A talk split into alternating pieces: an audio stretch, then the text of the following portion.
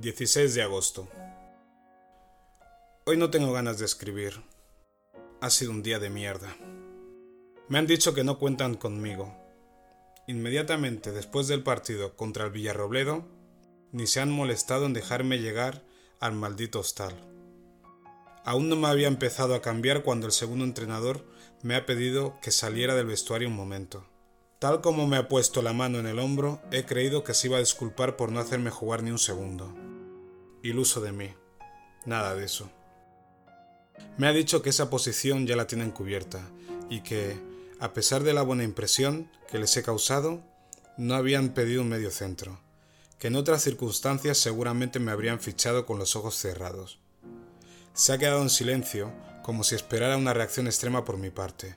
No sé si llanto o furia pero no le he dado el placer. Ya estoy harto de este circo, de que jueguen con la ilusión de uno.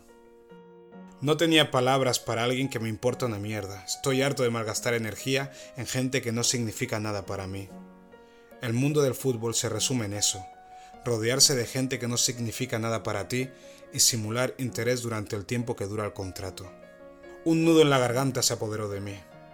Le quería decir que tengo mucho que aportar al equipo, que acabo de llegar, que en tan poco tiempo es imposible que puedan saber si soy el jugador que necesitan o no, que tengo algunas molestias típicas de la pretemporada, que solo necesito que me digan exactamente qué quieren de mí, que se suponía que ya conocían mi juego, que se suponía que solo tenía que firmar el contrato, que se suponía que esto no era una prueba, que es injusto. Me ha resultado todo demasiado violento. Ahora siento que todo ha sido otra tomadura de pelo. Una más. Mi carrera se puede medir en tomaduras de pelo, pero hacerme recorrer 650 kilómetros para esto es pasarse. Estos días han sido una pérdida de tiempo. No sé por qué nadie me dijo que iba a estar a prueba.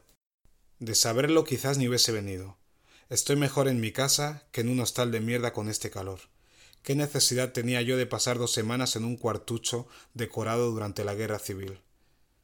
Lo debí de suponer, lo debí suponer viendo el zulo en el que me han metido, como si fuese un extranjero de esos a los que pagan cuatro perras. Un respeto, señores, por favor, un respeto. La realidad es que si no le he dicho nada es porque se me habría doblado la voz como una barra de metal fundido. En la ducha no pude evitar las lágrimas. Se perdían en el agua fría, que a su vez amansaba mi rabia como la música a las fieras. Alrededor mis compañeros bromeaban. Habían ganado, ellos, y las sensaciones habían sido buenas, para ellos. Nunca había estado tan metido en un partido desde el banquillo. Estuve atento a las indicaciones que daba el míster a los medios centros.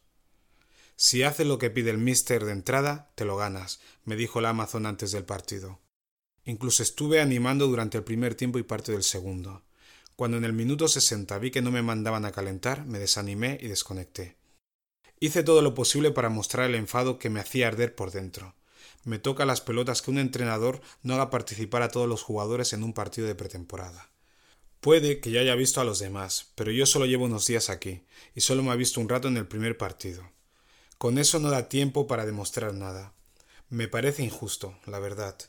El capullo me ha dicho que me puedo quedar en el hostal hasta el jueves. ¿Y qué hago yo aquí mientras? ¿Engañarme a mí mismo? Si hubiese querido venir de vacaciones a Cartagena no habría elegido este cuchitril. Tiene guasa el Benito Floro este. Saldré mañana por la tarde para llegar a casa de noche. Así no encontraré a nadie despierto. Lo que menos me apetece de todo es explicar qué ha pasado en este estúpido viaje a Cartagena. Ni yo mismo tengo la respuesta. He sido Truman en un show. Mi tiempo y mi dinero malgastado. Voy a necesitar un milagro para salir de esta. Estoy jodido. ¿Dónde voy a ir ahora? Los equipos ya tienen las plantillas cerradas, pero Debería haber llamado ya al Amazon. Pero me da tanta rabia que no veo el momento de llamarle sin cagarme sus muertos. Mañana con más calma le daré un toque, pero sé que me va a contar la misma historia. Me dirá que tiene varios asuntos entre manos y que en breve me llamará, pero cada vez me fío menos de él. Siempre me pasa, pero no le afectan mis mosqueos, los toma como rabietas de un niño pequeño. Lo que no sabe es que este niño de veintiocho años le puede desfigurar la cara de una bufetada. Sabe que respondo como un perro apaleado y siempre vuelvo a él. ¿Así se sienten las mujeres maltratadas? Siempre está enseñándome el número de teléfono de entrenadores y jugadores consagrados, pero a la hora de buscar equipo me ofrece equipos sacados de la guía telefónica. Esta es la última oportunidad que le doy. Necesito una explicación. Me ha hecho venir a Cartagena para perder tiempo. La gasolina no es gratis. Mi tiempo es limitado. Debería empezar a pensar que no soy como los chavalines a los que abandonan cualquier pueblucho con un equipo de tercera. Para ir a jugar a un pueblucho no necesito un representante. Solo necesito un teléfono y llamar. Lo peor es que no puedo mandar a la mierda porque no tengo quien me busque equipo, pero tengo claro que una vez tenga algo entre manos, el siguiente equipo no me lo busca él. Me va a hacer quedar mal con Carmen. Ella se había hecho ilusiones de venir a estudiar aquí. Le he destrozado la vida. Va a pensar que mi vida es un chiste, y con razón. Mientras él se hace el importante por los campos de fútbol, yo me las ingenio para hacer creer a Carmen que el Amazon no se está riendo de mí. Le tendré que decir que el mundo del fútbol es así y que estas cosas pasan. Tendré que mentir. Carmen no sabe de fútbol, pero tiene razón. Esto es una farsa. No pienso decir nada a nadie cuando llegue a Mataró. Me dedicaré a seguir entrenando a la espera de noticias. Papá se había hecho ilusiones de venir a visitarme a Cartagena. Lo más triste es la imagen que he dejado en el equipo. Van a pensar que soy un matao. Mierda. Acabo de recordar que tengo un par de botas en el vestuario. No tengo ningunas ganas de volver a pisar ese agujero apestado a humedad. Paso de que todos me miren con cara de pena diciendo que ya encontraré algo, que todo te irá bien. Ya veré qué hago para recuperarla sin cruzarme con los jugadores. No quiero que parezca que me voy dolido con el club. Para mí este club no es nada. Esto es un lugar por el que he estado de paso. Tampoco es para morirse. Es curioso que lo que más me preocupa es lo que piensen los demás. Al final, el fútbol se resume en mantener una apariencia. Solo hay que ver lo que dicen, lo que cobran los jugadores. Todos dicen que cobran más de lo que cobran en realidad. Yo también lo he hecho, pero no por fardar, lo hago para que me respeten. Si cobras poco, te respetan poco. Si cobras mucho, te respetan algo. Luego también depende de cómo rindas en el campo. Si juegas poco, aunque cobres un millón de euros, te tratarán como un tuercebotas. Eso es aquí y en China. Pero prefiero ser tratado como un tuercebotas con un millón de euros en el bolsillo que ser tratado como un dios con mil euros en el banco. A mí, después de esta patada en el culo, no me va a respetar ni el vigilante del parking. He rastreado la agenda a la desesperada para ver si algún excompañero me puede echar una mano y colocarme en algún equipo.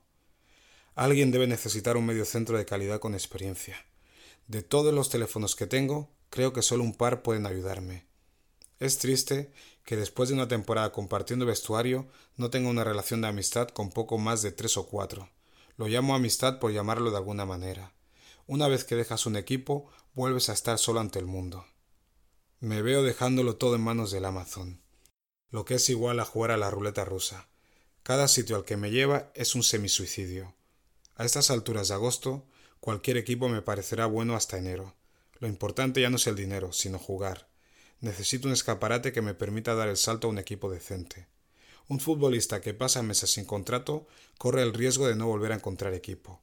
Los clubes cuando ven esos casos piensan lo peor de ese jugador, que ha tenido problemas de drogas, lesiones graves, mal comportamiento o lo peor, depresión. Se tiene más piedad de un jugador se tiene más piedad de un jugador exadicto a la cocaína que de uno que sufre depresión. Cualquiera que haya pisado un vestuario sabe que el fútbol son estados de ánimo.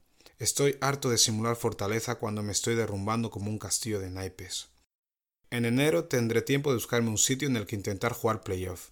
Es una oportunidad de oro para poder encontrar un equipo que pague bien, o al menos que me dé cierto prestigio. No es lo mismo llegar de salvarte del descenso la última jornada que quedar a las puertas del ascenso por un gol. Para los pobres, salvarse es como ganar la Liga de Campeones. En cambio, quedarte a las puertas del ascenso es como pasarte toda la mañana cocinando y que por un despiste se te queme la comida. Pero lo peor es la peste a quemado que se queda en toda la casa durante días. Por mucho que abras las ventanas, al final, por mucho que abras las ventanas, al final la peste solo se va con tiempo. Todo el trabajo del año al retrete. Del que pierde nadie se acuerda, aunque solo haya perdido un partido, el último. El año pasado nos quedamos fuera del playoff de ascenso y el cabrón del presidente dijo a la prensa que la temporada había sido un fracaso. Cuando lo leí me dieron ganas de estrangularlo. No esperó ni un día para atizarnos, pero no dijo que nunca estuvimos al día de cobros. Lo único que le interesó fue anunciar que haría limpieza para crear un equipo ganador, con un presidente perdedor, por supuesto. Pasar a buscar las botas va a ser duro.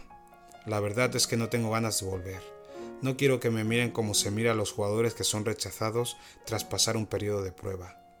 Todos salen con la cabeza gacha. Es como cuando el profesor dice en voz alta que ha sacado un 2 en un examen. He visto a más de uno soltar la lagrimilla con el neceser bajo el brazo. Me fastidia que nadie me haya dicho en ningún momento que estaba a prueba. De saberlo me lo hubiera tomado todo de otra manera. No es lo mismo saber que tienes toda una pretemporada para ganarte el puesto que tener un par de partidos repletos de experimentos en los que estás más pendiente de aprenderte los nombres que de jugar. A los futbolistas nos han convertido en fast food gourmet, platos cocinados al granel. Nos producen al granel continuamente. Hoy se va uno y mañana vienen dos o tres. El entrenador tiene más opciones que un putero con mil euros en el bolsillo. Ante él desfilan jugadores como si de un club de alterne se tratase. Va probando el producto hasta que se queda con alguno. En este caso no seré la puta escogida. Marcharé a otro club y volveré a mostrar mis atributos futbolísticos, ya sea con el currículo o realizando una prueba. A nadie le importa qué hay tras la fachada. A veces me siento como un vagabundo con techo, aunque no tengo esa sensación de libertad que intuyen los vagabundos. A ellos no les importa lo que piense la gente, no tienen una imagen pública que guardar. De hecho, yo diría que la plenitud del ser humano está más cerca del vagabundo que del futbolista.